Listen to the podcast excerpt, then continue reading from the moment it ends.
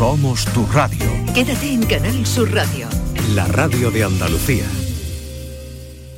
En febrero, vuélvete loco con Social Energy. La locura de iluminar tu hogar noche y día consumiendo tu propia energía y ahorrar hasta el 90% en tu factura de luz gracias a nuestras baterías. Aprovecha las subvenciones disponibles para ahorrar con tus paneles solares. Primeras marcas con hasta 25 años de garantía. Estudio gratuito en el 955 44 11 11 y socialenergy.es. La revolución solar es Social Energy. Nuestros abuelos siempre han desempeñado un papel fundamental para nosotros. Construyeron la sociedad de bienestar que hoy disfrutamos. Nos transmitieron sus valores, sus costumbres, sus fiestas. Ahora más que nunca necesitan de nuestra atención y cuidados. Por ello, CaixaBank y la Asociación de Autores del Carnaval de Cádiz quieren premiar la copla carnavalesca que regale el mejor homenaje a nuestros mayores durante el concurso de agrupaciones del Carnaval de Cádiz. CaixaBank, mayores llenos de coplas. Canal Sur Radio, la radio de Andalucía. Hola, buenas tardes. En este viernes terminamos esta semana de febrero que ya nos va a llevar pues prácticamente a la mediación de este mes, un mes que pasa pronto, un mes en el que se celebra eh, pues esa jornada dedicada a la mujer y la niña en la ciencia, a la que vamos a hacer Mm, referencia por partida triple en el programa de hoy, que como todos ustedes saben es una aproximación a lo más eh, llamativo de los avances en medicina y salud y también vamos a contar con una prestigiosa investigadora de nuestra tierra porque el programa hoy llega hasta las seis y media y tenemos poco tiempo. Así que vámonos que nos vamos. Muy buenas tardes y muchas gracias por estar a ese lado del aparato de radio. Canal Sur Radio te cuida. Por tu salud. Por tu salud con Enrique Jesús Moreno. Y vamos a contar con la presencia de la doctora María Manfredi Lozano, con la que queremos celebrar también este Día de la Mujer y la Niña en la Ciencia. En realidad se conmemora mañana, 11 de febrero, pero ya la actividad principal ha tenido lugar esta mañana en la Universidad de Granada. Ahora escucharemos cómo, cómo ha sido. Eh, la doctora eh, María Manfredi Lozano, investigadora actualmente eh, volcada en algunas cuestiones que, nos va a relatar, tiene que ver con unas investigaciones que han demostrado que una hormona, una proteína esencial para su reproducción, no funciona adecuadamente en las personas con síndrome de Down. Y esos desajustes hormonales provocan que estas personas sufran un deterioro cognitivo temprano entre otros trastornos. Bueno, se han puesto a trabajar y se han comprobado que al ajustar esa hormona, los ratones recuperan ciertas capacidades. Así que estaremos en torno a este interesante eh, trabajo, como les digo, con la doctora María Manfredi Lozano. Eh, pero es el día de la niña y la mujer en la ciencia, o de la mujer y la niña en la ciencia, ha sido un día internacional con un macroencuentro presencial aquí en Andalucía y online. 22.000 alumnos andaluces con cuatro científicas en el Parque de las Ciencias de Granada han saludado este día en una jornada en la que el presidente de la Junta ha animado a las niñas a no ponerse límites, que es lo que nadie debería hacer. Nos informa de cómo ha sido eso Encarna Maldonado. 500 alumnos han acudido al Parque de las Ciencias y otros 22.000 lo han seguido online desde 370 centros de toda Andalucía, una jornada con la que se busca promover vocaciones científicas entre las niñas. Juanma Moreno las ha animado así. Cuando uno quiere algo y trabaja por eso, al final siempre termina consiguiéndolo. De que no hay carreras de chicas o de chicos, ni más límites que los que cada uno quiere imponerse en la vida. La realidad es que el 54% de los titulados universitarios son mujeres. Sin embargo, las mujeres solo lideran el 20% de las investigaciones y su presencia en los campos de la tecnología y las matemáticas es mínima. Sin embargo, hoy las niñas ven su futuro sin límites. Porque todos tenemos derecho a ser científico o químico, de todo. Pues a mí me gustaría mucho aprender física y química para descubrir las nuevas curas de las enfermedades que todavía no se han descubierto. Conocer más sobre el medio ambiente. Bueno, bueno, ahí está ese espíritu, esa inquietud de esas niñas en esta jornada a la que nos adelantamos de alguna forma, se ha adelantado también, eh, digamos que con ese macroencuentro eh, jornada y Día Internacional de la Mujer y la Niña en la Ciencia, algo verdaderamente importante y qué bueno que a lo largo de la historia ha, puesto de manifiesto que, la mujer es, eh, o que las mujeres son eh, grandes científicas, enormes científicas, a pesar de que todavía hay predominios y algunos techos de cristal. Que romper, desde luego, que romper sin agresividad pero de la mejor manera, desmontar los techos de cristal. Vamos a dejarlo ahí, que no me gustan las palabras bélicas. Son las 6 de la tarde, 9 minutos en este momento y vamos, eh, antes de charlar, antes de eh, conversar con, con, la profesora María Manfredi Lozano sobre su trabajo, este que les hemos apuntado anteriormente, vamos a saludar a Paco Flores, que es el, el responsable de toda la información, de recopilar durante la semana toda la información que tiene que ver con avances en el ámbito científico. Paco Flores, buenas tardes. Buenas tardes, Enrique. Soy el portador de las buenas noticias científicas. Ah, estupendo. Vale, pues nada, te, etiquetamos así. Es un poco largo, ¿sabes? Ya, bueno. Pero bueno, portador de las buenas noticias científicas. Claro, y estamos hablando de la mujer y de la niña en la ciencia, pues el portador de las buenas noticias. Venga, pues vamos a ello. Efectos eh, y los efectos de nuestros hábitos de vida, que es algo que ya intuíamos claramente, pero que ahora se demuestra eh, por un estudio importante eh, que ha tardado mucho tiempo, se demuestra que se transmiten a nuestros hijos. Cuéntanos. Sí, eh, la verdad que se han hecho ya varios estudios, pero cuántas alegrías, Enrique, nos está dando eh, Juan Carlos Izpisúa. La semana pasada también hablábamos de él. Ahora un equipo liderado por él ha demostrado la importancia que el medio ambiente puede tener a través de la epigenética sobre el devenir de nuestras vidas y la de nuestros descendientes. A partir de ahora tendremos que empezar a ser más conscientes de nuestros hábitos de vida porque se transmiten también a nuestros nuestra descendencia. Les ha llevado 10 años comprobarlo y sin duda ayudará a comprender mejor la susceptibilidad de la descendencia a enfermedades humanas no heredadas genéticamente, como por ejemplo la susceptibilidad hereditaria al cáncer o las enfermedades neurodegenerativas. Estamos en un momento increíble en el ámbito de la investigación, en un momento en el que cada eh, viernes escuchamos por dónde van las cosas en esta especie de boletín de noticias en ciencias relacionadas con salud y medicina.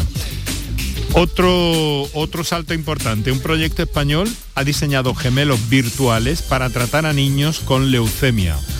Sí, Enrique, el equipo liderado por el Hospital Madrileño Niño Jesús creará modelos digitales de niños y adolescentes diagnosticados de leucemia aguda para poder simular su respuesta a cada tratamiento y predecir su evolución, probabilidades de éxito, posibles toxicidades o la evolución a largo plazo del superviviente. El proyecto va a secuenciar y almacenar los datos genéticos y bioquímicos y biofísicos de las células cancerígenas de 100 pacientes oncológicos. La idea eh, de base es desarrollar una herramienta que ayude al oncólogo a tomar decisiones en la consulta en pocos minutos sin la necesidad de intervenir en el propio paciente.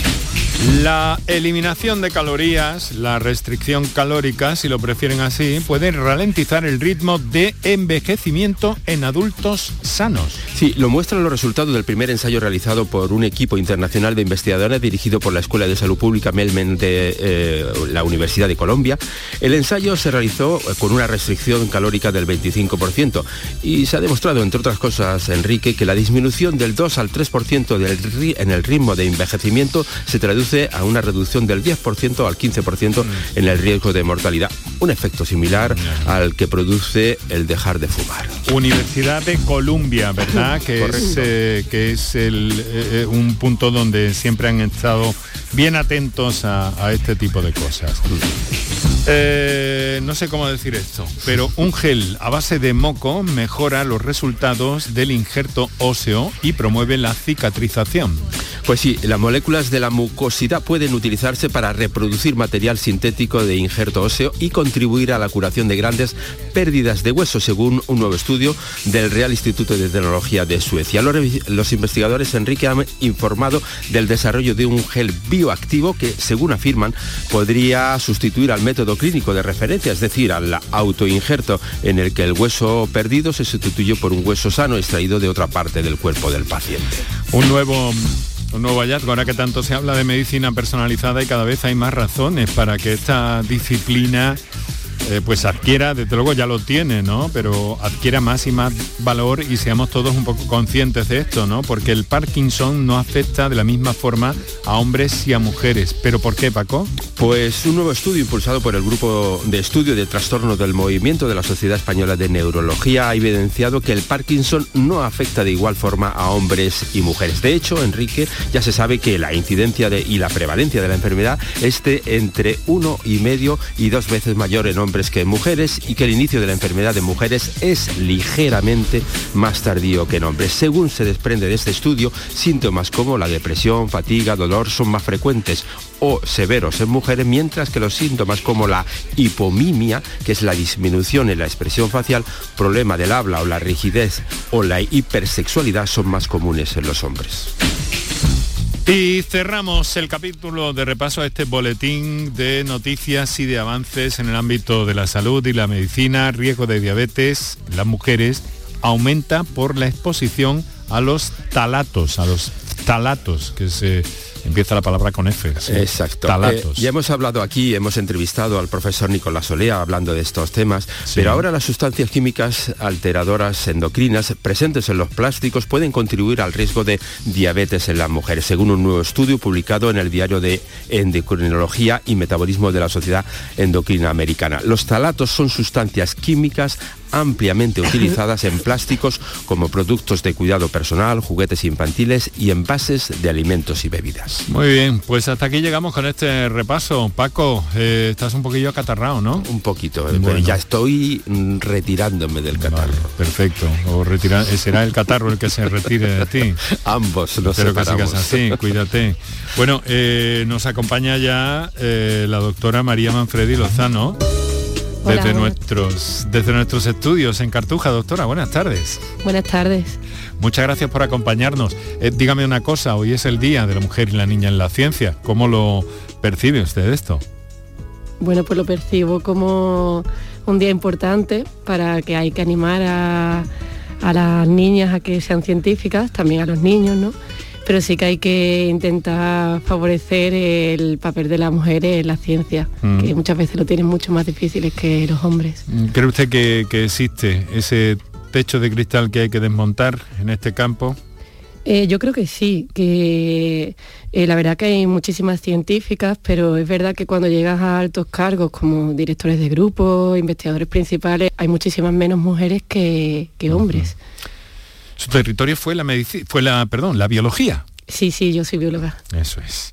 Y está, mm, bueno, luego nos dará los detalles suficientes y hablaremos de ese proyecto y de esos resultados en torno a la, problemática del síndrome de Down y a la afectación que tiene a partir de un momento determinado con el hallazgo que han hecho ustedes que puede mm, compensar ese deterioro cognitivo que existe en la enfermedad. Me llama la atención, sobre todo en varones. ¿Por qué en varones sí y en mujeres no? Eh, bueno, el estudio eh, con pacientes se hizo en varones porque es un estudio piloto y se hizo en varones principalmente porque tienen un fenotipo, tienen unas características más marcadas de infertilidad que en el caso de las mujeres con síndrome de Down, que sí que son subfértiles y entonces cuando empezamos a hacerlo en ratones, aunque veamos efectos similares, eh, decidimos elegir hombres porque eh, se asemejaba más a, lo que queríamos buscar. Muy bien, profesora, muchas gracias por estar con nosotros. Enseguida vamos a entrar en materia sobre ese campo. Feliz día de la niña y la mujer en la ciencia y que sea para bien todo esto y que, que todo el mundo que tiene sus inquietudes sepa sepa tirar para adelante. Hay mujeres metidas en cuestiones muy sofisticadas hoy día y quizá haya todavía cierta costumbre cultural y de hecho que, bueno que en los campos de, la tecnología, las matemáticas, eh, pues ha descendido incluso el número de, mujeres en esas disciplinas en la universidad. Sin embargo, eh, las niñas, como decía nuestra compañera, ven su futuro sin límites. Son las 6 de la tarde, 18 minutos. Eh, doctora, un par de minutos para nuestros anunciantes y enseguida hablamos. Vale.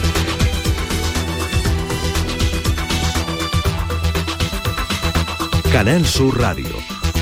Por tu salud.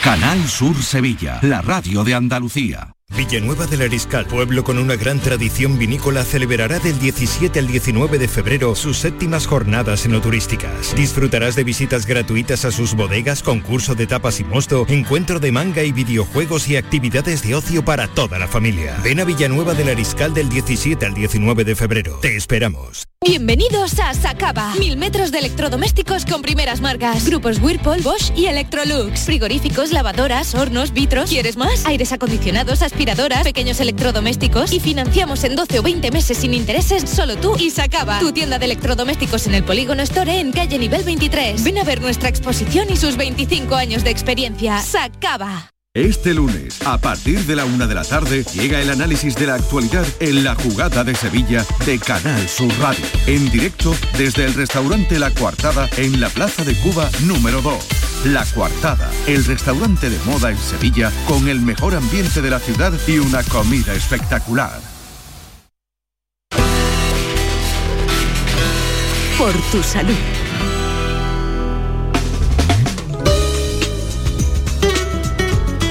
Por tu salud de viernes con nuestro acercamiento a la ciencia, hoy con una científica y, y caramba, que me empeño yo en señalar el Día de la Niña y la Mujer en la Ciencia como hoy, ¿no? Hoy se han concentrado muchas actividades, lo mismo que toda la semana, pero el Día de la Niña y la Mujer en la Ciencia es justo mañana.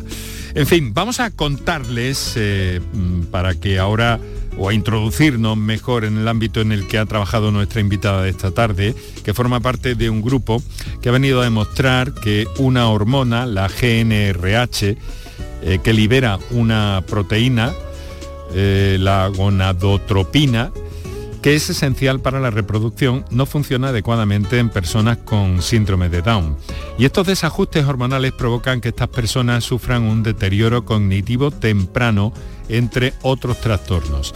Se pusieron a trabajar con ratones y se comprobó que al ajustar esta hormona los ratones recuperaban ciertas capacidades como la olfativa o cierto deterioro cognitivo. Después trasladaron ese ensayo a un pequeño número de personas y obtuvieron resultados muy eh, prometedores. Y de eso es de lo que queremos hablar esta tarde con nuestra invitada, a quien eh, nos traza este perfil ya, como siempre hacemos, eh, Paco Flores. Adelante, Paco. Pues eh, María Manfredi Lozano estudió biología en la Universidad de Sevilla, se doctoró en la Universidad de Córdoba y realizó su postdoctorado en París en el Instituto Francés de Salud e Investigación Médica. Es profesora en la Universidad de Sevilla y trabaja en el Instituto de Biomedicina de Sevilla.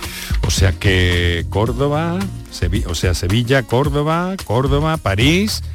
Eh, tiene usted ya un, un periplo a lo largo, a, a pesar de lo joven que es. Sí, bueno, ya no soy tan joven.